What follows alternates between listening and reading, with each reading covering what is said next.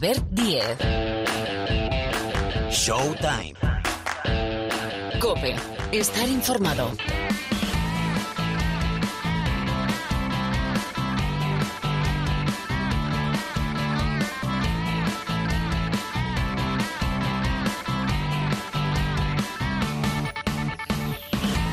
¿Cómo estáis? Bienvenidos, bienvenidas una semana más al programa de baloncesto de la cadena Cope. Ya suena, aquí arranca primeros pasos de una nueva edición, un nuevo capítulo de Showtime. Por delante, nos vamos a pasar, ¿verdad, Marc? Un poquito más de una hora, un poquito más de una hora de baloncesto con un primer protagonista, Porfirio Fisac, el técnico del equipo revelación de la Liga Endesa esta temporada del Casa de Monzaragoza que ostenta esa segunda posición con el balance 6-2, 6 victorias, 2 derrotas juntamente con el Barcelona, los dos perseguidores del Real Madrid, además combinando dos competiciones, la Champions del básquet, la Liga Endesa y hay hay fichaje, porque Dylan Ennis vuelve a Zaragoza para, bueno, casi casi toda la temporada. Están teniendo lesiones. Vamos a hablar de todo esto y mucho más enseguida con Porfi Fisac.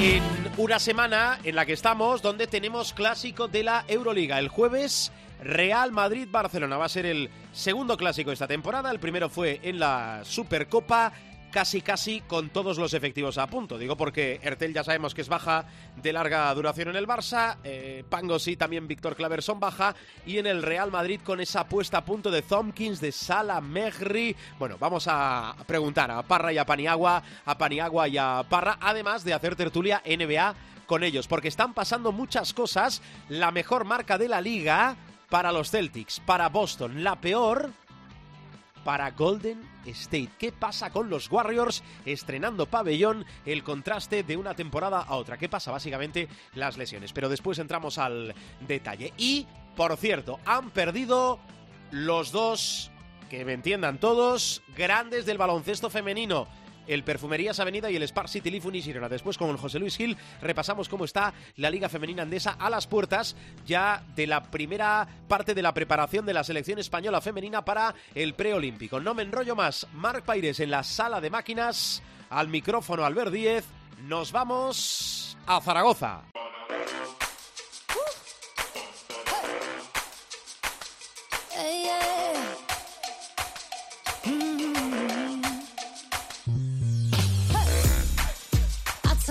Mouthful, uh-huh. But I couldn't be sweeter. Cutie in my own way. I won't play, follow the. And I like them, like them,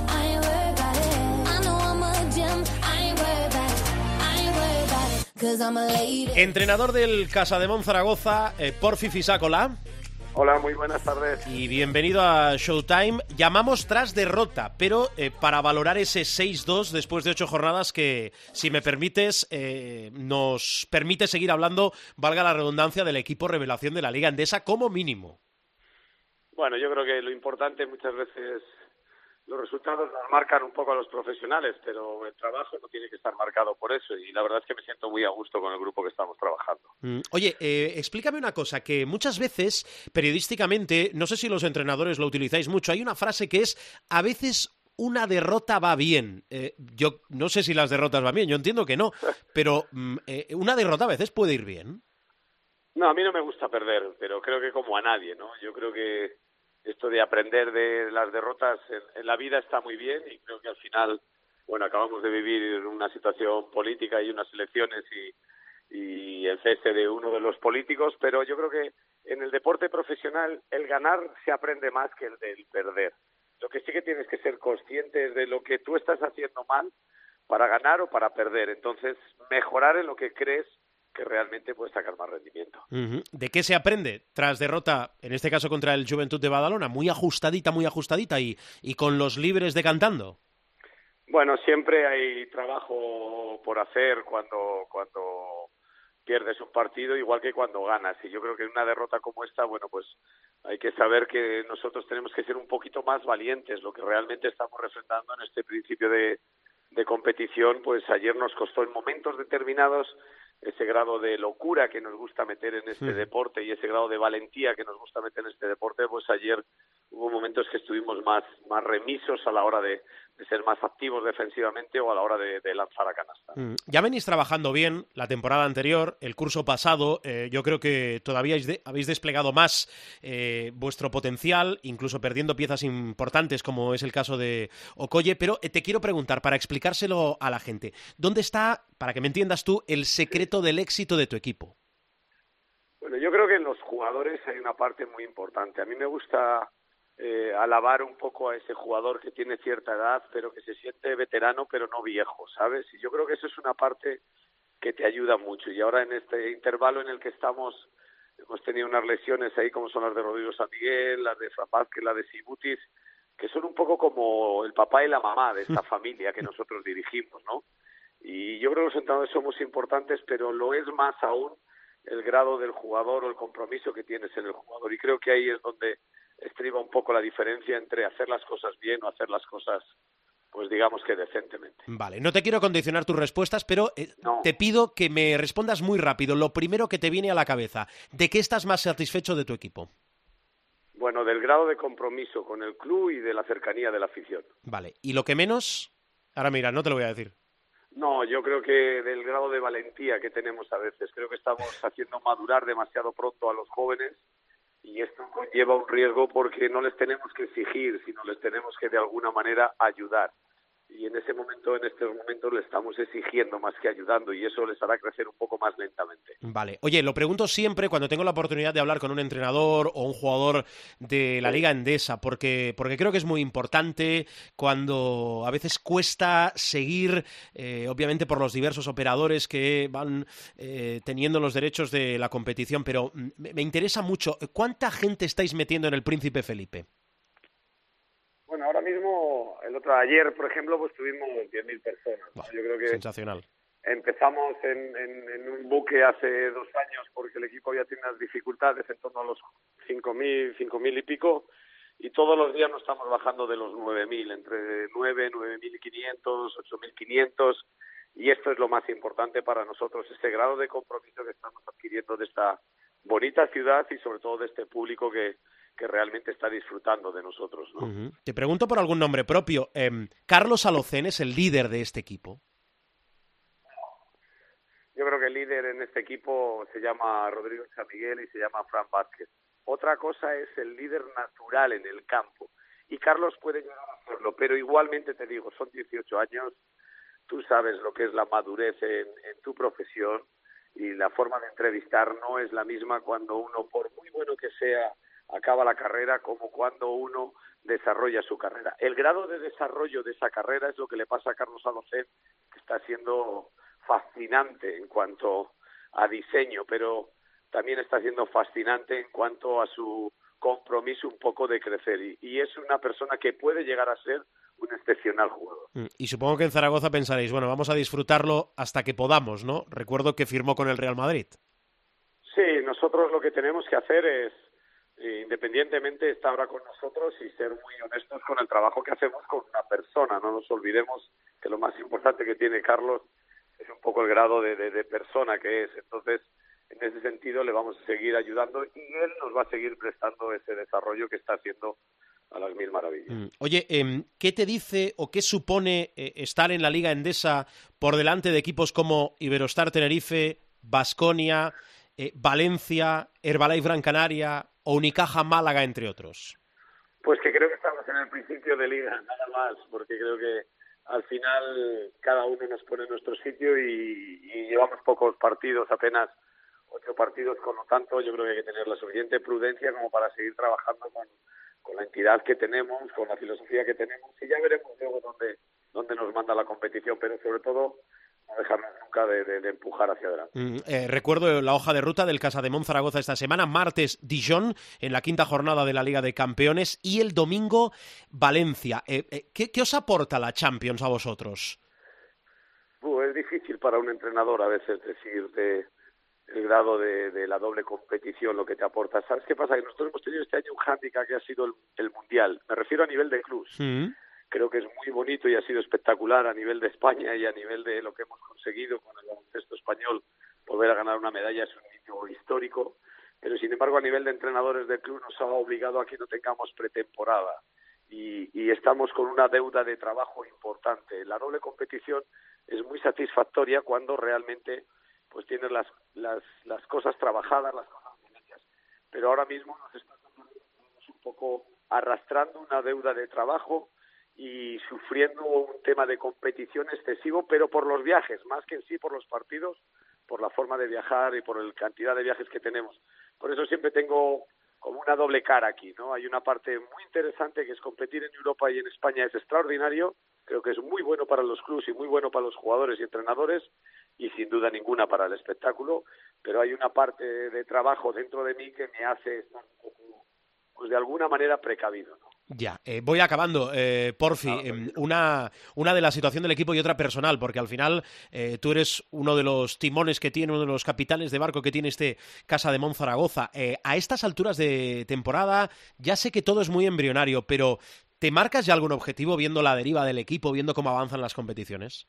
No, no creo que sea bueno marcarse objetivos, porque no cumplir conlleva un riesgo, conlleva un fracaso. Y, y en este sentido yo creo que siempre hay que ser como te he repetido antes, tranquilo y meditar un poco la situación. Nos marcamos el objetivo de ser mejor cada día y el otro es un objetivo que le pido un poco a Dios, en este caso, las mínimas lesiones posibles para los jugadores profesionales. Bueno, ¿y tú qué? ¿En qué momento estás de tu carrera profesional? Porque tú eres uno de los trotamundos de este bonito deporte que es el baloncesto. Eh, ¿Cómo estás? ¿En qué momento está Porfirio Fisac ahora?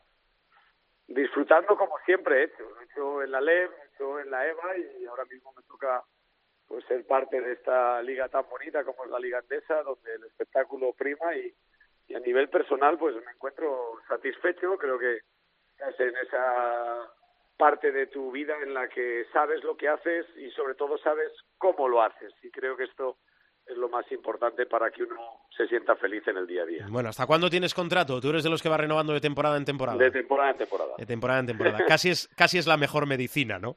Sin duda, aparte que en el baloncesto no es como en el fútbol, digamos que aquí, bueno, en el fútbol nadie tiene el puesto asegurado en ningún tampoco, deporte. ¿no? Tampoco, Tampoco, pero bueno, creo que aquí es más normal este trabajo un poco de, de año a año, ir viendo y siempre tienes esas posibilidades. Muy bien, Porfi, pues nada, eh, gracias por tu tiempo, gracias por a dedicarnos vosotros. estos minutos esta semana en Showtime y que las cosas como mínimo, como mínimo, sigan tan bien por Zaragoza y en el Casa de Mon Zaragoza. De verdad, gracias, un abrazo, ¿eh? Otro para vosotros, un abrazo a todos.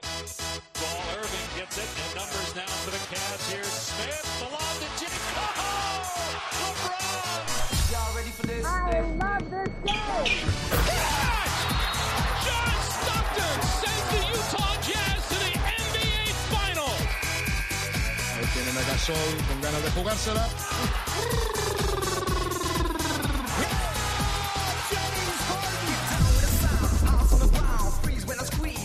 Territorio NBA, con la dupla, con la pareja habitual de cada semana. Miguel Ángel Paniagua, profesor, ¿cómo estás? Muy buenas. Bien. Rubén Parra, hola. Hola, ¿cómo estamos? Muy bien, pues aquí, eh, haciendo un ratito de, de, radio y hablando de baloncesto. Eh, os pregunto por un nombre propio que, que, yo es que todavía me froto los ojos y no me lo creo. Profe, eh, mira que yo pensaba que no lo íbamos a repetir, ¿eh? Gordon Hayward, nuevamente lesionado. Sí, no es buena noticia, pero bueno, la contrapartida a esa lesión de un chico que es uh, extraordinario como jugador y como persona, es uh, que los Boston Celtics van muy bien. Sí. Que como algunos uh, predijimos, pues Kemba Walker ha sido una adición al equipo absolutamente extraordinaria. ¿no? Por lo tanto, los Boston Celtics están muy bien, pero con Gordon Hayward estarían mejor. Pero bueno, una, una cosa va por la otra. ¿no? La lesión es preocupante, sobre todo porque provoca eso que los uh, americanos llaman que un jugador sea etiquetado como injury prone, es decir, tendente a las lesiones, ¿no? Pero por, uh, por otro lado, pues bueno, Boston Celtics va muy bien, ahora mismo tiene el mejor registro, si no me equivoco, de la NBA en sí, victorias señor. derrotas. 8-1. Eso es, y, y creo que, que, puede ser un buen año, pero bueno, en la medida en que se recupere Gordon Hayward, um, con lo importante que es además para el coach Stevens, pues uh, yo creo que los Boston Celtics irán todavía mejor. Mm, eh, fractura de la mano, eh, Parra, mano izquierda. Eh, de, de, cuánto tiempo se habla de baja? Eh, ¿Seis semanas, dos meses? Eh, ¿Cuánto puede estar de baja? Seis semanas es el tiempo oficial que dan los Celtics para la re reevaluación. Sí. Eh, de- después de este tiempo volverán a, a ver eh, cómo está esa mano izquierda de, de Hayward. En cualquier caso, parece que la rotura es menos importante que, que la de Curry. Eh, Si nos atenemos al tiempo de recuperación, estamos hablando de la mitad de tiempo. Y, y es un infortunio, más que lo de etiquetarle como jugador que se rompe, es, es etiquetarle como jugador con muy mala suerte. Recordemos que en su primer partido como Celtic se rompe eh, la pierna en mil pedazos, en el primer partido de la temporada de hace dos años. Eh, se tiene un año en blanco, vuelve el año pasado eh, le costó eh, entrar en dinámica, en dinámica y este año parecía que volvía por sus fueros. Eh, eh, recordaba al jugador que, que deslumbró en, en los Jazz en Utah, eh, viene de hacer un partido eh, con 39 puntos, igualando su, su máxima histórica, haciendo una serie que yo no recuerdo, 16 de 16 en tiros de 2, que me parecía un canteo. O sea, una, una cosa es que hagas 5 de 5, 7 de 7, incluso hasta 10 de 10 en tiro de 2 siendo pivot, ya me parecería un exceso, pero 16 de 16 eh, siendo alero, eh, es una marca muy llamativa y la jugada es absurda, eh, de muy mala suerte. Eh, se gira, no ve a Aldrich, eh, le pilla con la mano tonta y, y se, la, se la fractura. De todas formas, lo bueno es eso, que es poco tiempo de, de baja a priori y que eh, los Celtics están eh, con un vuelo eh, muy alto en este inicio de temporada. Así que eh, en lo que vuelve, de- deja de volver, los Celtics van a seguir estando arriba y yo creo que ma- mantendrán esas primeras posiciones en el, en el este, que por otra parte tampoco hay una gran competencia. Más allá de, de Milwaukee, Filadelfia y Miami, que también ha hecho un inicio bastante bueno de temporada, el este para meterse entre los cuatro primeros yo creo que es bastante asequible para, para los Celtics este año. Por cierto, radiografía parra de, de los Celtics, ya hemos apuntado algo. Hayward lesionado, Kemba Walker que ha aterrizado de pie, eh, Jalen Brown. Eh, radiografía de los Celtics, ¿qué tienen para estar con ese 8-1 con el condicionante que acabas de decir en el, en el este? Pues eh, eh, un funcionamiento grupal muy, muy fantástico. El tema es que tienen muchas cositas. Eh, que, a ver, Kemba Walker no es un top 10 de la liga, a lo mejor. Eh, eh, Brown eh, tiene días eh, muy claros y otros bastante oscuros, aunque ha empezado bastante regular la, la temporada. Sí. Eh, Tatum, eh, Tatum igual, o sea, tiene días que es una superestrella y otros que hace un 2 de 12 en tiros de campo en el último partido, por ejemplo. Pero eh, colectivamente funcionan maravillosamente y creo que Stevens ha vuelto a encontrar la tecla eh, que yo creo que perdieron un poco el año pasado. Eh, puede sonar a cafrada lo que digo, porque estamos hablando de un tío que es eh, crack supremo como Kyrie Irving, pero creo que el cambio le ha venido muy bien a, a los Celtics para, para precisamente eso, eh, crecer desde la dinámica grupal. Profe, eh, Kemba Walker, yo creo que hemos visto también en la última semana, eh, de martes a martes, cuando habitualmente salimos con una nueva edición de Showtime, una de las imágenes en la NBA. Hay muchas, ¿no? Pero yo creo que allí en Estados Unidos acostumbran, no siempre se puede llevar todo al extremo, pero a cuidar mucho a la gente, en este caso a los deportistas, a los jugadores de baloncesto, que han hecho grande una institución, ¿no? Y el regreso de Kemba Walker a Charlotte, que lo eligió cuando eran los Bobcats, año 2011, en la novena posición del draft, bueno, acabó deslizando más de una lágrima de Kemba Walker, que ahora está, pues, está reinando con, con Boston. Y eso para mí es muy importante, ¿no? Creo que allí saben hacer, hacer grande o destacar sobre todo a la gente que ha hecho grande una franquicia, ¿no? Como es el caso. Sí, sobre todo si la salida es una salida digna, es una salida También. profesional. Hay algunos que han salido malamente, ¿no? Pero los menos. Pero generalmente allí se entienden dos cosas. Es decir, una, que a diferencia de Europa, eh, el jugador rara vez eh, es dueño de su destino. Es decir, en, el, en los deportes mayoritarios europeos, ah, casi siempre el jugador es dueño de su destino y, y muchas veces vemos que si un jugador dice que se quiere ir de un club, se va. Es muy raro que pase lo de Neymar Jr., por ejemplo, ¿no? Por poner un ejemplo en fútbol, que, diga que se quiere ir y el club lo retenga. Allí se entiende que, la mayoría de los jugadores no son dueños de su destino, que el traspaso está al orden del día, se les considera activos y en la medida en que Kemba Walker fue muy importante para los Charlotte eh, Bobcats, para el equipo de Michael Jordan, pues bueno, se le ha recibido como se merece, ¿no? Como un jugador, uh, lo decía muy bien Rubén, ¿no? Quizá no es una mega estrella, pero sí es un jugador sobresaliente con unos grandes valores y el hecho de que se fuera a Boston, pues bueno, es una un avatar más de una liga que está acostumbrada a eso, ¿no? Y siempre lo digo, ¿no? Tenemos innumerables ejemplos de cómo se hacen allí las cosas de bien. Hemos hablado muchas veces de estatuas para locutores de, de radio televisión, que, sería impensable, ¿no? Eh, cómo se despide o cómo retorna, supongo que luego lo, lo tocarás tú, el retorno de Tony Parker a, a San Antonio para, para levantar su camiseta al, techo de la cancha de los Spurs. Ese tipo de cosas se cuidan mucho porque, bueno, eh, para eso la liga tiene un departamento de marketing y los propios clubes tienen muy asumido que eso es parte de la, de la imagen de la liga, ¿no? Mm, muy bien. Eh, más cosas. Hablábamos antes de la mejor marca de momento en la NBA, esas ocho victorias, solo una derrota de los Celtics, es decir, de Boston.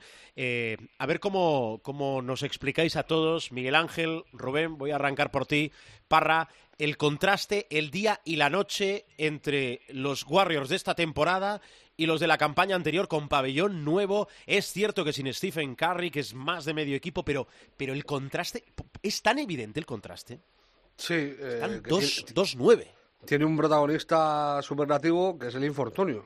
No se puede tener más mala suerte. Es, no lo quiero decir muy alto, a ver si se le va a caer un foco del pabellón ahí en la cabeza, y vamos a desgraciarlo. Pero vamos, es complicado que se te lesione Kevin Durant cuando te está jugando el anillo, eh, que reaparezca se te vuelva a lesionar, que en el partido anterior eh, se rompa la rodilla Clay Thompson, que empiece la temporada con Durán en Brooklyn recuperándose y Thompson en su casa recuperándose para los Warriors, que posiblemente se pierda toda la temporada, y a los cuatro días eh, Curry se reviente la mano y esté tres meses fuera, que Draymond Green se abaja, que D'Angelo Russell, que es el fichaje estrella de la temporada, que viene un poco a reforzar el equipo tras la marcha de, de Durán, también se te lesione son todo, eh, es que lo mires por donde lo mires. Eh, quisieron vender eh, después de, la primera victoria que si Eric Pascal, la historia de Eric Pascal y tal, tiene mucho mérito, pero claro, vienes del Olimpo superlativo también. O sea, es que todo es muy extremo con, con, los Golden State Warriors en, en, el último lustro. O sea, venimos de tocar la excelencia y ahora estamos tocando el, bajo fondo. O sea, son el peor equipo de, de la NBA y lo peor no es que sea el peor equipo de la NBA, es que no parece que sea circunstancial. Eh, vuelve Draymond Green y le expulsan porque está fuera de sí. Eh, no sé. A mí me da la sensación de que, de que va a ser un año muy largo para los Warriors. Eh, yo no sé si Curry volverá a jugar esta temporada o no. Lo que sí tengo claro es que los Warriors no van a decírtelo ahora. Dentro de tres meses eh, le revaluarán, como dijeron en su día, y verán si tiene que estar otro mes de baja más o si puede volver, pero no te van a hacer público eh, con el pabellón, como acabas de decir, recién estrenado, que vas a estar todo el año sin Clay Thompson y sin Stephen Curry, porque entonces no se vende un perrito caliente. Y la NBA, aparte de deporte, eh, muy prioritariamente lo que es es negocio. Y tienen que salvaguardar el negocio. Y todas estas noticias negativas lo que hacen es pues mantener un poco al, al aficionado en su casa. Ya te digo, yo creo que el protagonista supremo es el infortunio. Tocaron las miles de, del éxito con las dos manos y los dos pies y ahora les toca la, cara jura del deporte. eh, profe, una pregunta que no sé si es absurda, pero ¿qué crédito tiene Steve Kerr? Ya sé que una respuesta muy directa es tiene crédito hasta que deje de tenerlo, pero ¿qué crédito de, lo que viene los Warriors Golden State tiene su entrenador? Muchísimo. Eh, es un intocable. Eh, este año ya las proyecciones hablan de, obviamente no playoffs, están eh, trabajando sobre un escenario de 30 a 35 victorias, lo que en el oeste equivale a quedarte claramente fuera de los playoffs, pero es uh, lo que comentábamos antes, ¿no? Es uh, el factor que, que siempre pones en toda frase en la NBA y en cualquier deporte, que es el salvo infortunio, lo, hemos hablado muchas veces con Luca Doncic, ¿no? 14 All-Stars salvo infortunio. Bueno, pues es salvo infortunio, salvo lesiones, salvo situaciones graves. Eh, le han tocado muchas bolas negras a Golden State y, y el, los muestreos que hacen el propio club, pues hablan de un año, no te digo de tanking, porque eso no cabe en la mentalidad de, de Joe Lacombe, el, propietario, ni de Steve Kerr, ni son un equipo para hacer tanking descarado como lo hacen otros, pero sí que van a estar eh, satisfechos, entre comillas, si se logra 30-35 victorias.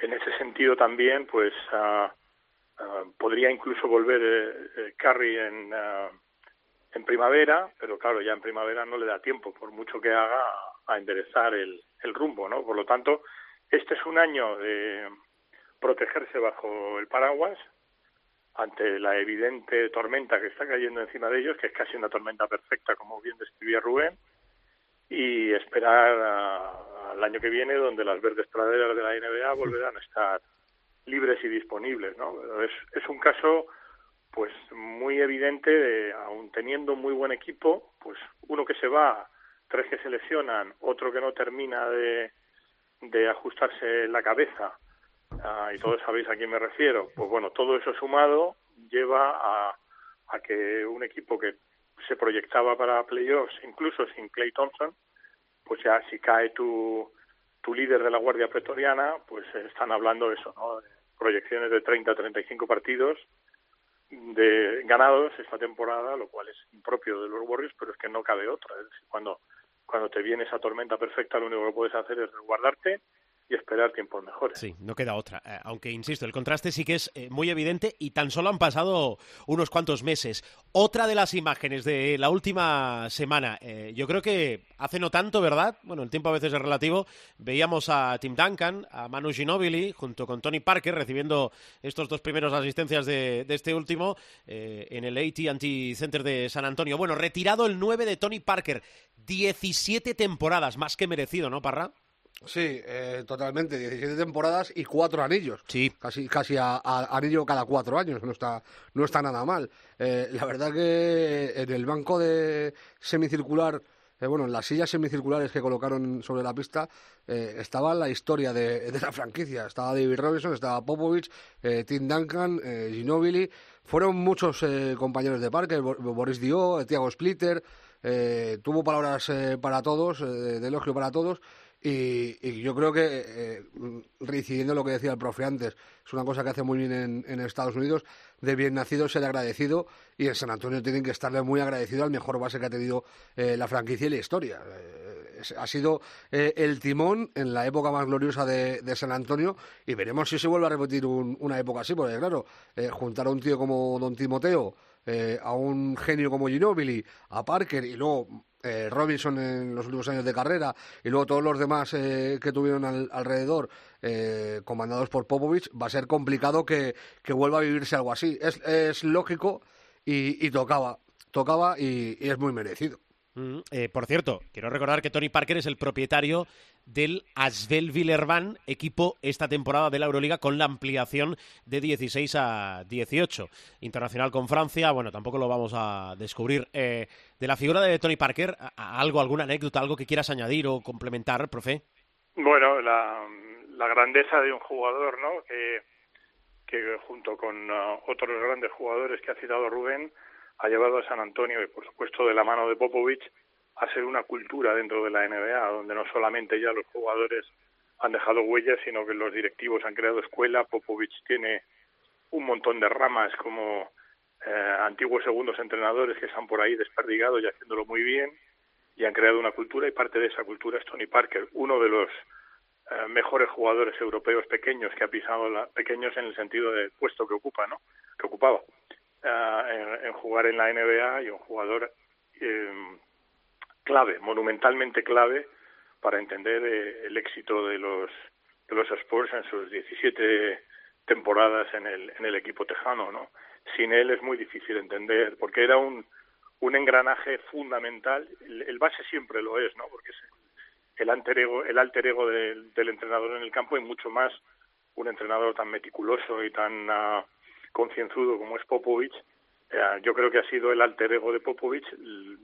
Van a venir muy buenos jugadores a San Antonio Spurs porque eh, siempre lo hacen muy bien en el draft y demás. Yo creo que este año van a tener, a pesar de que están haciendo un gran esfuerzo y estar ahora mismo en el 50% de, de porcentaje de victorias derrotas, van a tener muy difícil entrar en el playoff, pero será eh, muy difícil, como se dice en el tópico, eh, tardará mucho tiempo en llegar uno como él, porque eh, era, independientemente de su calidad, que era enorme como jugador, mm, eh, en el engranaje de Popovich, que es lo que quiero decir, era un jugador fundamental porque también era el entrenador en el campo, ¿no? Era el alter ego del entrenador en el campo y eso hoy en día cada vez es más difícil porque el base actual, tanto en la NBA como también, mm, no, no quiero decir desgraciadamente, pero también en FIBA, eh, el base es cada vez menos alter ego del entrenador en el campo y es más ejecutor, bien porque anota, bien porque penetra, son jugadores más físicos, quedan muy poquitos ya eh, jugadores del nivel de inteligencia baloncestística, como me gusta a mí decir, que, que, ha tenido Tony Parker. Muy bien. Por cierto, Eh, una, dime, cosa solo, dime, dime. una cosa solo de lo de Parker, Dale. que estamos hablando de un tío que es eh, Salón de la Fama, que lo va a ser en, en cinco años, en cuatro o cinco años le van a meter en el Salón de la Fama, y, y de un hombre que si no hubiera sido por culpa de Pau Gasol y de esa generación dorada de nuestro baloncesto, a nivel internacional tendría muchas más medallas y de colores más bonitos que las que tiene. Sí, porque eh, le hemos jorobado unas verdad. cuantas veces. Sí, sí, es cierto que muchas veces lo miramos al revés, ¿no? Bueno, esta generación no ha podido No, no, ganar por... es que Pa- Parker Pues- lo dijo eh, eh, cuando ganaron el, el oro eh, europeo, lo dijo. Mm. eh, que, que esa medalla eh, le servía eh, por todas las que había perdido eh, por culpa de, de los Gasol, eh, los Calderón, los Mumbrú, los Rudy Fernández, los Jules and Company. ¿sabes? Que él lo tiene presente, claro. Sí, sí. Y que al final, obviamente, los títulos, no voy a descubrir nada, hacen grande también a, a un jugador con el palmarés. Em, tenemos más de la NBA aquí en Showtime.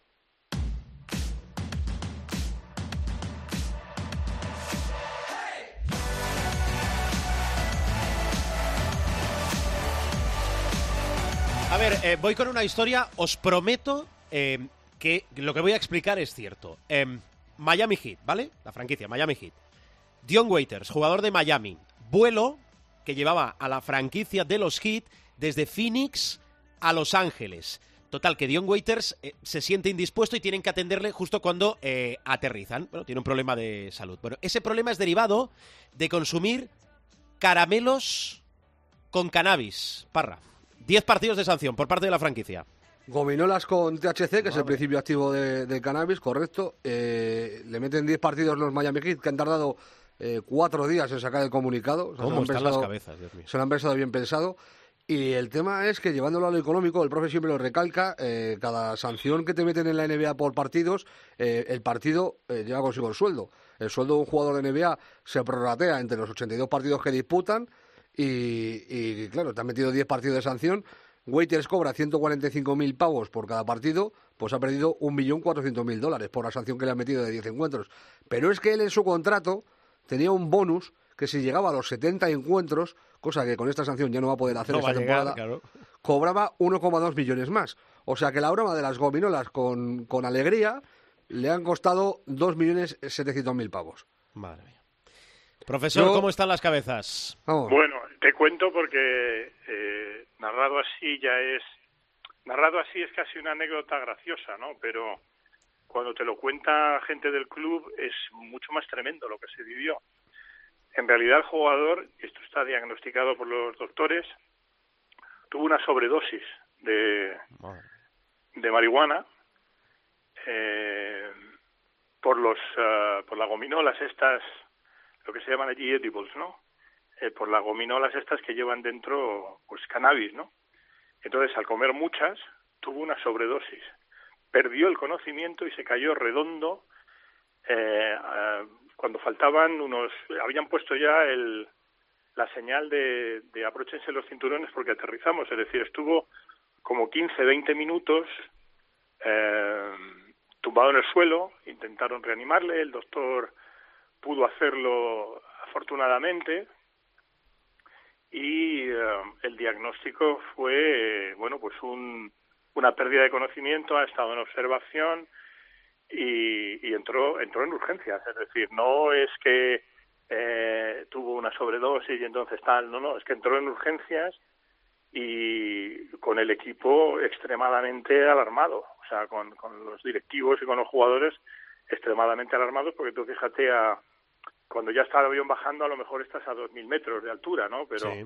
tener ahí 15 o 20 minutos a un tío que, que está soltando eh, espuma, que está sin conocimiento y tal, bueno, fue, creo que fue por la fuente que lo ha contado un, un episodio dantesco, ¿no?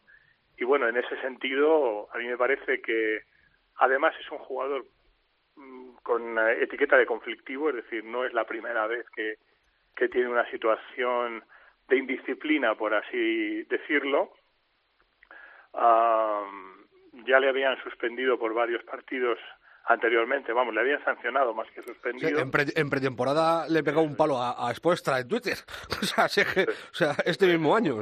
Es un jugador etiquetado como conflictivo, pero de verdad que, bueno, yo al principio, pues sí, cuando eh, lo narramos en el partidazo, que fue sobre todo Rubén el que lo narró, y luego yo hice ahí a puntillé y tal, pues bueno, estas cosas que no éramos conscientes, no me habían explicado el episodio dantesco que vivió el equipo en el avión eh, del club bajando hacia el aeropuerto de Miami Internacional, o sea, porque debió ser tremendo, ya te digo, con el equipo de emergencia médico abajo, se lo llevaron a urgencias, porque claro, un tipo que pierde el conocimiento por sobredosis es algo, algo muy serio, ¿no? O sea que con la perspectiva ya de conocer bien estos detalles, yo te diría que 10 partidos me parecen pocos. Bueno, a mí también. Con la magnitud de lo que pudo ser la tragedia por lo que explicas. No, el tema es que eh, los que deberían meter manos son la NBA. Que es, que, estas, acciones, estas acciones del club. Pero perdona, eh, eh, que, que, yo sepa, el, el uso de, de, de, cannabinoides y derivados está prohibido por la NBA. ¿Tenemos claro que la NBA no va a hacer nada? Si no lo ha hecho ya, pregunto. en, principio, es que él lo que, lo que argumenta, incluso a día de hoy, es que él no sabía que esas gominolas tenían. Sí, no, que le, dieron, que le dieron las gominolas y que él no sabía que tenían marihuana dentro. Él no sabía que tenía, entonces por eso comió muchas y, y de hecho, o sea, lo que, te, lo que os estoy narrando, eh, eh, mira, hoy, ayer eh, cené con mi hijo médico y me lo contaba, es decir, que, que es que una sobredosis eh, y a, en altura y con el avión y tal, y con las condiciones de presión que tienes en el avión, de presión atmosférica me refiero, eh, no te digo mortal, pero sí que pudo tener problemas de, de recuperación, o sea, haber tenido que se llama hipoxia, ¿no? Eh, falta de oxígeno al cerebro. Es decir, se jugó la vida el tío, ¿sabes? Sí, la cuestión es que cuántas gominolas te tienes que comer para que te dé una sobredosis. Claro, claro, claro. Es que, es que... O sea, que, no eran mías, que eran de mi primo, que me las dejó, que no te lo vas a creer, me las encontré en la taquilla, venga, joder. lo dice muchas seamos veces, serios. Ver, ¿no? ¿Cómo están las cabezas? Es decir, ahí apuntas muy bien. Es decir, ¿cuántas gominolas con cannabis dentro te tienes que tomar para tener de facto una sobredosis?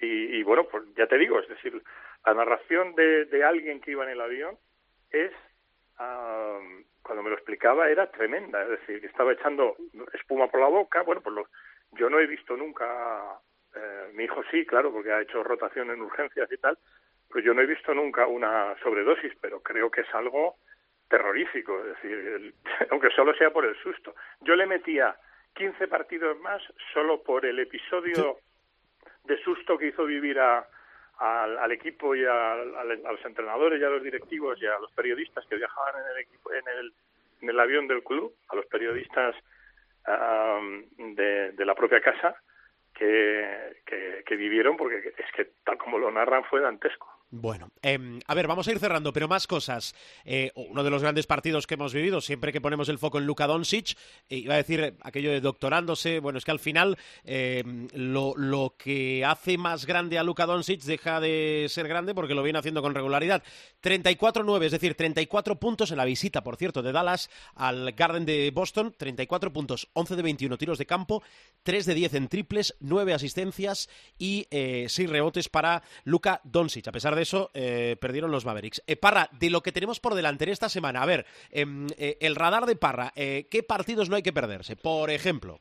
Yo tenía mucho interés en ver el de anoche de los Clippers con, con los Raptors, porque era el reencuentro de Kawhi con su equipo. Y de esta semana tengo claro tres partidazos.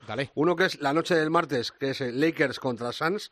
Los Lakers visitan a Ricky Rubio en Arizona. Es un poco tarde, a las 3 de la mañana, pero bueno. yo lo voy a ver igual. y es un, es un partido que apetece ver porque Félix está muy bien y a ver cómo se levantan los Lakers después de, la derrota del otro día. Eh, luego, el miércoles, para mí, el partidazo de la semana. Eh, bien podría ser la final del oeste, Dios no lo quiera. Rocket Clippers, a la una y media. Dios no lo quiera, dice. Claro, claro. ya, ya, barriendo para casa. No, no, y sobre todo porque yo no quiero que los Rockets lleguen a la final. Eh, Harden contra Kawhi y lo mismo ya con Paul George. Hay que estar pendiente que está al caer. Eh, y luego el sábado, eh, Spurs, eh, Portland Trail Blazer, que también me parece un duelo interesante, eh, porque son dos equipos que se, se van a jugar eh, estar en playoff. Yo a Portland le veo dentro mucho más claramente que, que a San Antonio, pero yo creo que San Antonio va a pelear también. Yo doy seis plazas casi seguras eh, en el oeste, que son los cinco que están ahora eh, primeros más Portland, y, y las dos últimas las van a pelear entre varios, que son Minnesota, Dallas, San Antonio. Pero yo, yo no descarto a, a San Antonio para, para playoff. eh. Me cuesta mucho descartar un equipo con Popovich y yo creo que lo, lo van a pelear hasta el final. Fijaros que a lo largo de la sección de, de esta semana hemos hablado de bases, de los que estaban, de Parker, de los que están, Kemba Walker. eh, ver jugar a Damian Lillard esta temporada es un auténtico espectáculo. Y siempre. Y siempre. Bueno, esta, esta y todas, ¿eh? Sí, sí, sí, bueno, pero eh, estamos en bueno. esta que no dejas de ir con el babero y disfrutar. A mí me parece que está todavía en un momento más, más excelso de su carrera. Pero bueno, em, profe, te pregunto, ¿me, me dejo algo eh, en la parroquia del pueblo? ¿Debes saber algo más? De estas de las que no hace falta que pongas el informe de Miguel Ángel Paniagua, porque una no es información mía, la otra sí. Bien. Am, los Knicks, que siguen tirándose tiros en el pie, apuntan a que podrían despedir al entrenador, a David Fitzdale, cuando en realidad pues el hombre tiene poca culpa. Es decir, yo no le doy más de 20 partidos ganados este año a Nueva York si siguen así. Probablemente caiga, pero yo creo que él no tiene culpa. Ahí la- el culpable todos sabemos quién es. Yo lo señalo continuamente, ¿no? Es la propiedad, es James Dolan, que es un propietario indolente y niño de papá y que, está llevando a una franquicia histórica y a una de a uno de los grandes mercados, bueno, el gran mercado de la NBA junto a Los Ángeles. Luego también está Chicago y Miami, ¿no? Pero Nueva York y Nueva York, Brooklyn, Los Ángeles, Lakers, Clippers son los mercados grandes de la NBA y dentro de los cuatro equipos clarísimamente el que está hundido es Nueva York. O sea, ahí podría haber un despido absolutamente improcedente porque eh, yo creo que Fisdale tiene, tendrá su parte de culpa, pero es que con el equipo que, que ha formado o que le han dado, pues es que no creo que pueda hacer mucho más. Que podría conseguir a lo mejor 28 victorias en vez de 20, pues a lo mejor con otro entrenador, pero Nueva York está condenado si no hace movimientos a, a estar ahí mientras el propietario espante a los agentes libres. Es decir, este año, este verano lo hemos vivido. Es decir, los jugadores han huido de los Knicks cuando los Knicks, por un montón de razones, entre otras cosas, por la exposición de marketing que tienes Claro. en una ciudad como Nueva York, debería ser, si no el primer destino, si estar en el top 3 de los destinos de cualquier agente libre que se precie, ¿no? Bueno, pues es que no han conseguido a ninguno que, que valga la pena y con un equipo que yo creo que sufriría en, en la liga universitaria, aunque estoy exagerando un poco, pues a lo mejor despiden a Fisney y luego la segunda es un tema que me ha dejado muy inquieto. Ah, tengo que hablar con él porque sabéis que tengo buena relación. Eh, le he puesto un DM. Hablo de Daryl Morey. Alguien me ha dicho, alguien muy bien informado en la NBA, que me ha dicho la típica frase que te dicen los que ejercemos el periodismo, lo sabemos los tres, cuando una fuente te da una información pero no te puede dar mucho más, te da un apunte, ¿no? Y, y me ha dejado inquieto porque me ha dicho, eh, no descartes que en breve los chinos se salgan con la suya en el tema de Daryl Morey. Que, que recuerdo que es el general manager de los Rockets de Houston. Los Rockets y el famoso del tweet y tal. Sí. Bueno, ah, vamos a ver, vamos a ver porque porque a mí me parecería, o sea, si aberrante me parece y no tengo el gusto de conocerle y, y le respeto bastante y tal, aunque no me parece un gran entrenador, Fisdale, aquí sí que te digo que da- si, de- si los Rockets despiden a Daryl Morey, probablemente despidan al mejor general manager hoy en día de la NBA y si ya se hace por un o sea, si lo han hecho con espoleta retardada para complacer a los chinos ya me parecería un escándalo. Pero bueno, eh, lo que sí voy a hacer es ah, seguir como un sabueso esa información. Preguntaré a, directamente si, Sí. si, si puedo a la fuente y la semana que viene informaremos. No olvidemos que la venganza, dicen que es un plato que se sirve frío.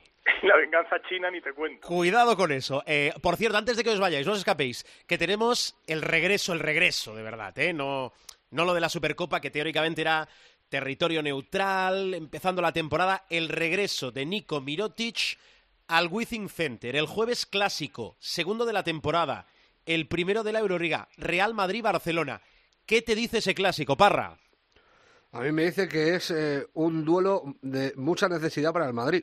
El Madrid no se puede permitir muchos más eh, fiascos. Eh, después de todo lo que ha perdido fuera, si bien es cierto que el otro día se llevó una victoria muy importante en la, en la cancha del, del Estrella Roja, las tres derrotas que ha cosechado fuera le, ponen ya un poco lejos de la cabeza. Si pierde en casa con el, con el Barça, ponerse en cuatro derrotas a estas alturas de, competición, no te digo que sea peligroso a nivel clasificatorio, pero sí que se le puede complicar eh, estar eh, donde tiene que estar, que es en, en los cabezas de serie para, para los cruces. Yo creo que es mucho más importante para el Madrid eh, que para el Barcelona este partido eh, y precisamente eso es una ventaja para el Barcelona. Ujú.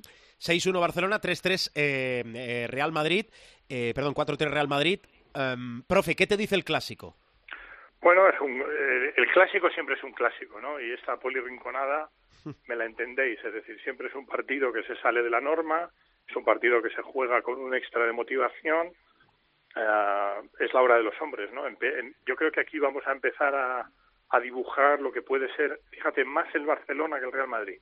Coincido con Rubén en que el Real Madrid tiene necesidad de ganar, el Barcelona no tanto, pero vamos a ver eh, el espíritu del Barça, ¿no? El por yo, por ejemplo, le he dado como favorito para ganar la Euroliga y vamos a ver si responde a esas expectativas. Hasta ahora lo está haciendo muy bien, lleva solo una derrota, está jugando mejor en Europa, porque además yo creo que el baloncesto de Pesic, mejor dicho, el baloncesto que hace Pesic a sus, jugar a sus jugadores es más apropiado para la Euroliga que para la CB, pero creo que es un partido muy interesante y yo voy a tener, eh, voy a prestar especial atención a este partido y a otro que, eh, como no sabía si me ibas a preguntar por la Euroliga, también hay otro entrenador, aquí hay un entrenador que se la juega más o menos, hay un partidazo, Chesca Fenerbahce, si el Fenerbahce sale muy maltratado de Moscú, eh, Ahí. Obradovic podría tener problemas. Eh, pero yo creo que mm, maltratado Fenerbahce Obradovic es muy difícil porque ya me imagino a Obradovic controlando el tempo del partido y no, mal- o sea, ganarle de 20 25 puntos lo dudo mucho, ¿no? A no ser que los jugadores realmente que ese era un poco el apunte que me hacían Sí, la, la. Es, que, La es king- que cada vez da, da más as- esa sensación. Yo desde el desconocimiento, cada vez da no, más esa sensación. la gente del club me dice que, que, que, eh, se produce siempre el mismo efecto y eso además lo hablaba con, con directivos del club el verano pasado, que eh, recordáis que estuve por allí, am, y es que hay una teoría, yo no la suscribo al 100%, pero hay una teoría que dice que eh, los jugadores que trabajan a las órdenes de Obradovich eh, cuatro años terminan con lo que se llama eh, el work burning, es decir, terminan quemados, como decimos aquí, ¿no? Y en ese momento probablemente deserten del entrenador. Vamos a ver hasta qué punto eso es cierto, hasta qué punto los jugadores están con Obradovich. Eh, son dos grandes equipos, es un partido muy difícil, pero sí hay hay, hay, hay mal rollo en, en Fenerbahce ahora mismo. Claro, esto es todo como una montaña rusa y a lo mejor eh, la cosa se endereza y luego sale todo bien, ¿no? Pero sí es verdad que estamos en ese momento crucial del cuarto año en donde históricamente los jugadores ya, sobre todo los que llevan con el tiempo, ¿no? Eh, terminan cansaditos eh, porque es que es muy duro, o sea, no hace falta que os explique porque le conocemos todos lo duro que es trabajar para Obradovic. Y en ese sentido, el Chesca Fenerbahce también me interesa mucho porque, bueno, Obradovic es amiguete y le deseo lo mejor. Gerardini, el general manager, por supuesto, todavía más amigo que Obradovic, pero me gustaría que Fenerbahce saliera con bien por un montón de razones. Entre otras cosas, sabéis que es un club amigo, pero vamos, va, va a ser una, yo creo que es una jornada de Euroliga muy interesante y no solo por el clásico. Eh, del- Hemos, eh, cuenta, eh, perdona, que hemos hablado del Madrid-Barça, de la necesidad del Madrid. Sí. pues, ¿cómo- ¿Qué necesidad no tendrá el Fenerbahce que ha empezado 2-5? Tú O dirás. sea, que es, que es una locura. Y yo, por despedir simplemente lo último, que, que no lo he dejado claro, yo sí creo que a, a Mirotic le van a hacer un recibimiento guapo. Sí. O sea, yo, bueno, yo eh, el, afici- sí me- el- el aficionado está. Siempre hablamos con el decoro. eh, el aficionado está en su derecho. Y además, Sí, sí, es- yo- esos, que- esos que yo- cambios eh, pues no se acaban de digerir. Te- te- no, aparte una- te digo una cosa, yo soy de la opinión que cuanto más ira o animadversión hay en la afición, más importancia tiene el jugador eh, sobre la que recae. Quiero decir que si Mirotic al aficionado madridista le diera igual, pues vendría aquí y le daría igual, porque yo recuerdo Tomic la primera vez que vino tal, pero eh, un poco, eh, pero vamos, fue bacalá. O sea, fue bacalá porque la afición de madridista a Tomic tampoco le tenía un cariño excesivo. Pero a, a, a Mirotic sí, sí, sí se lo tenían. Hombre, Eh, sa- era un sale, de la sale- cantera. claro, sale de Claro. la cantera, eh, tiene los logros que consigue con el Madrid a Se- pesar de que se fue se pronto va- a la NBA. Se va a la NBA siendo madridista tal y vuelve al eterno rival y yo creo que le va, o sea, o sea, va, va a ser una todo el partido eh, el caballo de batalla, Ah. o sea, pitos continuos contra contra Mirotic. Te digo una cosa, a mí, Mira. Mirotic, a mí Mirotic me encanta, ¿eh? pero para mí el jugador determinante de este Barça Davis. eh, es para mí el ahijado de Michael Jordan, Corey Higgins, para mí. Ah, para. Sí, sí, sí, fundamental. Coincido contigo, es un jugador, ya lo dijimos cuando fichó, eh, que podía ser el, el detonante. Mirotic tiene una calidad extraordinaria, Sí, sí. yo creo que va bastante sobrado y tal, pero el jugador, es que ese es el jugador que da equilibrio. Es un poco lo que hablábamos antes de Tony Parker, ¿no? Ese tipo de jugadores que te dan un equilibrio. En fútbol también, cuando aprendemos de los que narráis y comentáis, también se ve, ¿no? Eh, muchas veces es un jugador que te da el equilibrio y Higgins es para mí el jugador que le da el, el equilibrio perfecto. Y por hacer un último apunte, yo te diría que además a, a Mirotic le perjudica mucho eh, el madridismo de Luka Doncic. Sí. Es decir, la manera de salir de uno y la manera de salir de otro ha sido diametralmente opuesta. Y entonces, en la medida en que Luka Doncic, pues incluso le, se permite decirle a Kevin Durant, tío, no te retires en el Barça, lo tuyo es retirarte en el Real Madrid y tal, da unas pruebas constantes de madridismo y el Real Madrid lo tiene como un santo varón, aunque está jugando en los Dallas Mavericks y ganando mucho dinero, y, y- y bendito sea, ¿no? En los Dallas Mavericks, porque es su progresión habitual y tal. Pero eh, Mirotic, eh, precisamente en la medida en que Doncic eh, lo hace de manera impecable para el madridismo, a Mirotic todavía se le ve con más ojos antimadridistas, ¿no? Entonces, Es la contraposición. hay que casi. recordar, hay que recordar que Mirotic celebraba las Copas de Europa de Madrid cuando estaba en, Claro, claro. Entonces, bueno, vamos a ver también porque, eh, como bien decíais, no es lo mismo la presión a la que le meten a Tomic, que lo recordamos todos la primera vez que volvió al Palacio, que eh, la que le van a meter a, a Mirotic, que va a ser de AUPA. Es un jugador muy acostumbrado, es un jugador que sabe aislarse perfectamente de una calidad indiscutible, pero bueno, esas cosas siempre y luego también la hipermotivación que tendrá el equipo, no, no, no solamente por, por jugar contra Mirotic, sino por jugar contra el Fútbol Club Barcelona. Por eso decíamos antes esa eh, verdad de perogrullo de que un clásico es siempre un clásico, ¿no? Bueno. Y en ese sentido yo creo que vamos a, por eso te decía, os decía que eh, vamos a ver la verdadera medida o, o muy cerca de la verdadera medida de un equipazo como es el Fútbol Club Barcelona cuando el viento vaya en contra y muy en contra. Bueno, el jueves, ¿eh? Clásico de la Euroliga, Real Madrid-Barcelona. Que no se me olvide, Rick Pitino, eh, nuevo seleccionador de Grecia. No tengo tiempo para más. Eh, la semana que viene, pues eso, muchas más cosas NBA y derivadas. Miguel Ángel Paniagua, eh, delicioso como siempre. Gracias, ¿eh? Un gran abrazo. Adiós, profe, que vaya muy bien. Parruno, cuídate. Va a ganar el Madrid. Vale. Adiós. Chao.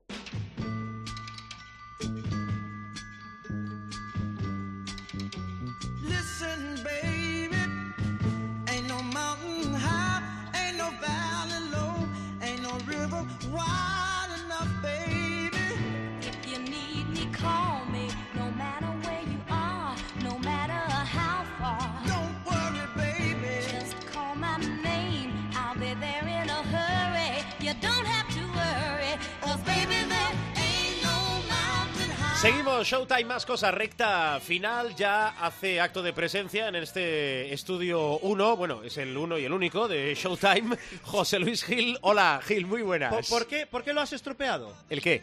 Esto. Temazo, eh. Esta, Temazo. can- esta canción, Sí, voy a dar un dato terrible. sí. Tiene un año más que yo. No es tu cara me suena esto, ¿eh? lo digo por... Tiene un año más que yo. Sí. Que tú tienes ya unos cuantos. Y la canción uno más. Uno más. Pero sigue Sí. estando en mi discoteca. Ya, sí, en mi, sí. en mi, en mi, Sí, en mi. Radio Jukebox, Carlitos. jukebox. En mi jukebox de, Sí, de sí, Radio Carlitos eh, Sí. Forever. ¿eh? Bueno, Muy bien. a lo que vamos. Vamos con eh, la Liga Endesa Femenina, atención. Vamos con la revolución. Sí, revolución, porque han perdido los dos ¿Quién te primeros. lo iba a decir, eh? Es decir, el Perfumerías Avenida de Salamanca y el Spar City Lifun y Girona pierden y pierden en la misma jornada y justo las puertas de la preparación, porque empieza ya la preparación de la selección española para el preolímpico del mes de febrero. Premio para el valiente que encuentre la última vez donde Perfumerías y Unigirona o, o donde en su defecto Perfumerías y V Barça perdieran un partido de liga en una misma jornada. ¿Lo has encontrado? No, Bien. lo confieso. Todo comenzó con ¿Lo has, la... lo has buscado? Lo he buscado, Bien. pero no lo he encontrado. O Si sea, no hecho- he buceado lo Si suficientemente has hecho tu atrás trabajo, no te preocupes. como para, Sigue, como sigue. para encontrar el dato. Todo empezó con el Durán Maquinaria Ensino 6-8, Perfumerías Avenida 6-2. Un partido donde la sorpresa se fraguó a partir de un factor. Defensa, defensa, defensa, defensa, defensa. Hombre, también y un poquito de desacierto de Perfumerías Avenida en ataque emoción hasta el final, pero eh, un triple definitivo pues eh, acabó con ese 6-8-6-2 que lo ponía todo en bandeja para que Sparsi Telefon y Girona pusiera tierra de por medio. Pero ¿qué pasó? Girona 65, Guernica 68. La cosa empezó con un 0-9 en minuto y medio. Sí. Tiempo muerto de Eric Suris para intentar recomponer el tema. Consiguen eh, equilibrar el marcador, intercambio de golpes hasta el final y moneda a favor del lado del Lointec Guernica para cerrar una jornada o para firmar una jornada realmente histórica. Se aprovecha Valencia Basket que gana 7-4, 6-4 a Manfilter Casablanca, pero una victoria ciertamente con dolor por la lesión de Leticia Romero. Un abrazo y, y una recuperación, bueno, en los mejores Lo deseos. más corta ¿eh? posible, pero ojo, cruzado anterior de la rodilla derecha. No es eh, moco de pavo. Un beso enorme, Leticia, y una recuperación lo más pronta posible, pero que te permita volver, evidentemente, a las canchas en las mejores condiciones posibles. Estaba pensando, digo, quizás la competición europea, la que a perfumerías y a Girona les pasa factura. Oye, el que no lo nota es Cadillaceu. 8-1-5-7 contra Tenerife, partido que prácticamente no tuvo historia. Y del resto de la jornada, Araski vence a Campus Promete 7-2-5-3. Destacar también el resultado de Quesos el Pastor 64, Nissan Alcáceres 67. La noticia está en que Quesos el Pastor tiene nuevo entrenador. Sí. Ángel Fernández se hace cargo del equipo. Cierra la jornada eh, de esta liga femenina el Benvibre 63 y de Guipúzcoa 70. MVP de la jornada, Tinara Mur, la 5, la pívot de Cadillaceu, 32 de valoración, 24 puntos, 8 rebotes, 3 asistencias, con un 5 ide- ideal que completan Bosica Mujovic, base de Extremadura, Keral Casas, nuestra Keral Casas, Sí. la escolta de Valencia Basket, Brooke Salas de Embutidos Pajariel Benvibre y Leia Dong de Campus Promete. La clasificación por arriba con 7 y 1, Girona, con 6 victorias ahora, Perfumerías, Valencia, Vizcaya y Cadí. Laseu. Repasamos próxima jornada. Sí, vamos a repasar próxima jornada. Antes déjame hacer un apunte para eh, completar lo que decías. Ángel Fernández llega al banquillo de Quesos el Pastor porque recordemos que Fran García, de acuerdo con eh, el club de mutuo acuerdo, se marcha a entrenar a Islandia. Próxima jornada, recordemos. Próxima jornada, que la tendremos 23-24 de noviembre. ¿Por qué? Pues porque hay ventana FIBA y juega España y tenemos que conseguir el billete para la Olimpiada de Tokio, para los Juegos de Tokio en febrero. Antes, sin embargo, fase de preparación, el lunes, eh, fecha lunes se concentran, jugamos amistosos en Zamora y Palencia, con P, Palencia, eh, el primero contra Francia. Y el segundo contra la selección gala. También contra, contra, O sea, contra Francia. Los dos contra Francia, dos contra Francia. el primero en Zamora y el segundo en el Palencia. segundo en Palencia, o sea que se juegan en Castilla y León, ¿no? Eh, efectivamente, sí, lo que todavía vendría a ser Castilla y León. ya, Siga, ya siga, siga, siga, siga, que se La pierde. próxima jornada de esta Liga Femenina Endesa, jornada número 9, Guipúzcoa Campus promete Perfumerías Avenida Araski, Vizcaya Ensino, Extremadura Sparsity Live Girona, Manfilter Casablanca, Quesos el Pastor, Ciudad La Laguna Tenerife, Valencia y Benvibre Cadí.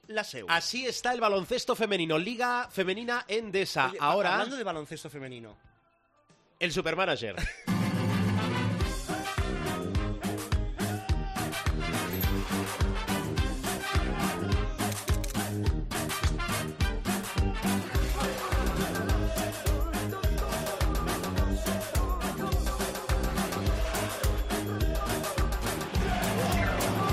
Ahora sí, jornada 8, la que hemos dejado atrás de la Liga Endesa. Lo Ya primero, menos, lo menos primero, se queda menos, dice. Lo primero que hay que preguntar es puntuación de tu equipo que es el nuestro. 134 con Sí, momento. Baja la música, baja.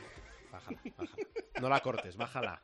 Déjala, Baja- no, no, déjala bájala. en sexto No, no, plano. no. Bájala, quiero decir, no, le- no- no le des al plano. pause. No Bueno, bájala, bájala entera, entera. En sí, sexto sí, plano. baja, baja, baja. Vale. Eh, ¿Puntuación? No, por favor. 134 con Con 40. 40, sí, sí. Cien- ya puedes ¿Ves? Si al final me escuchas igual, 134 con 40. Cosas que pasan. Bueno, eh, podía, Estoy un poquito po- cansadito. Podía ser peor. eh, Estoy un poquito cansadito de las nuevas normas, ¿eh? Yo intentando ahí darle a ver si colaba cambiar a Pierre Henry. Esta eh, era una jornada eh, donde realmente eh, se sucedieron muchas bajas, Y- muchas dudas, y- jugadores que viajaban, no estaba claro si iban a jugar, Kravish, por ejemplo, en el Baxi Manresa, Anderson en el Montaquit Fuenlabrada, que fue dado de alta, pero finalmente no tuvo minutos. Bueno, Tipos. muchísimas bajas. Tipos Pau varios. Rivas, que ya viajó a Kaunas, también lo hizo a Sevilla, pero no tuvo minutos. Pau Rivas. Ah, uno de tus eh, protegidos. En fin, que hay gente que está eh, inasequible a su cita. Nicola Mirotic, 24 de valoración. Víctor Arteaga, 14. Conor Morgan, 15,60. Tipos que funcionan. Clemen Prepelic, eh, aquí ni virus estomacal ni, ni puñetas. Parece un valor fijo. Eh, es que, es que Prepelic. es un valor fijo. El 15,60 de Tomás Bellas, el 13 de Frankie Ferrari, buenos números, ¿eh? Sí. Volviendo el base Una de, de las, Baxi de Manresa, claro. grandes revelaciones esta temporada, ¿eh? El base de Barreiro, Manresa. Barreiro 9. Usman Garuba, claro, hemos empezado a hablar de Usman Garuba en Showtime, 2,40 de valoración. Es lo que es lo que la voy a colar igualmente, ¿eh? no me mires con esa cara porque la voy a colar igualmente. Ya tengo hechos los cambios. Vale, ni vamos- jornada europea va- vamos, ni, vamos por ni- partes ni puñetas. para intentar, eh, de- otra cosa es que lo consigamos, hacerlo de forma ordenada. Bases que llevábamos. Bellas, Pierría y Ferrari. Vale. Aleros. Dani Díez, Jonathan Barreiro, Prepelic, Urtasun. Pivots. Garuba, Arteaga, Conor Morgan y Nicola Mirotic. Bueno, y con eh, una séptima jornada de la Eurocup por delante, Sí, que puede ser va, decisiva. bacalá. Con un clásico el jueves. Buah, con nada, fase un de la galleta. partido, cuidado la situación de Jaume Ponsarnau en Valencia, con todo esto y más, cambios a la vista. A ver, Ya está hecho el equipo. Quedan bases Bellas, Ferrari y Omar Cook. entra Omar Cook. Entra Omar Está dando Cook. muy buenos réditos Omar Cook en Gran Ahí Canaria. está. Dani Díez, Barreiro, Prepelic y Urtasun aguantan como aleros. Dos cambios en los interiores. Sí. Pivots. Cogemos a Anthony Randolph, que está baratito, porque eso nos va a permitir completar la pintura con Conor Morgan, Nikola Mirotic y Tornik Schengelia, que entra ahí con un millón y medio que nos ha costado la broma. ¿eh? Pues nada, entra ahí en el, en el equipo Tornik Schengelia, el hombre de Basconia. ¿Alguna recomendación más? ¿Alguna recomendación más? Hombre, me gustaba Delaney para la posición de, de- de base, por ejemplo. Me gustó, claro, sigo aspirando a que un día pueda fichar a Askia Booker, por ejemplo, el hombre de, de- de Murcia. Butel, el, el hombre de Bilbao, está ahí aguantando, dando buenos rendimientos. Sí, ¿no? Ahí, ahí está la... Y, y lo de los pivots empieza a ser lo de cada año. Miras hacia arriba, sí, Mirotic, Shermadini, Schengelia, Tavares, claro, que está todo, está todo ya eh, por, por, por las nubes, ¿no? Allen Omic, el, eh, claro, el, el foco está en Prepelic y no nos fijamos de la gran temporada que está haciendo Allen Omic en, en Badalona, que también sería un valor Sí. para, para, para tener en cuenta. Como me estás diciendo lo de Ponsarnau, lo de Dublevich, pues lo voy a tener ahí un poquito enneverado, pero bueno, tampoco es una, es una opción desdeñable. Clasificación. No, no hemos dicho el ganador de la jornada. Durant Team, de Calasparra. 250 con 40. Sí, 250 ya, con 200, 40. sí, 250 con 40. La noticia de la jornada es que eh, Team Privates, de nuestro amigo Michurri de San Juan de Espí, le ha metido un buen mordisco a Lucas y Ainhoa. Aguanta Lucas y Ainhoa al frente de la general, 1395, pero ya tienen el retrovisor a 10 puntos Oh. a Team Privates de San Juan de Espí. Tras haber ganado la jornada, el calasparreño Durant Team es ya tercero de la general con 1381. Qué bonita está la liga se, ha, pu- privada se ha puesto bonita. del Supermanager. Eh, Gracias, Gil. para los demás es bonita, para, Adiós. los- para otros un calvario.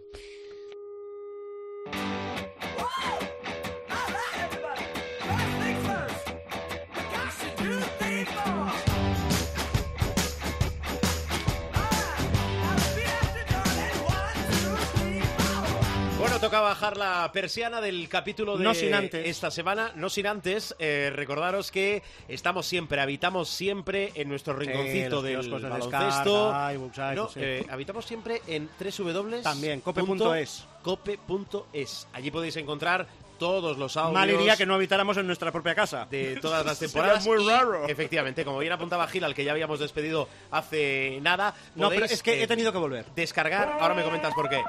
Tarzán también estará en los programas. Podéis descargar, escuchar y descargar, descargar y escuchar Si no, cuando no y donde queráis, que es la gran virtud, entre otras, que tiene este programa que lo podéis escuchar cuando y donde quieras a través de iTunes, de iVox son los principales kioscos de descarga. ¿Para qué has vuelto? Para enviar un mensaje. Sí, que no gripe la moto, dime. Para enviar un mensaje. Es un mensaje urgente. Para la señora Carroll. Ah, Por favor. Madrid es una ciudad acogedora, bellísima, con múltiples encantos. ¿Te con- preocupa con- con que cosas supuestamente esta sea la última temporada de Jaycee, Jaycee En el- en el en Real Madrid. Madrid. Vale, ya Nosotros tranquilo. te queremos, Jaycee, Sí. quédate. Nosotros te queremos, Jaycee, quédate. Loro, loro, loro, loro, loro, loro, Bien. quédate. Hay que destacar eh, ya a, a modo de, de Tomás Guasqui y yo te lo pedimos. créditos del programa que el programa no se hace responsable de la opinión ni secunda la opinión de sus colaboradores. Gracias Gil, hasta la semana que viene. Gracias a todos, de verdad. Eh, salimos habitualmente en martes. Feliz semana, adiós. Jaycee Carroll.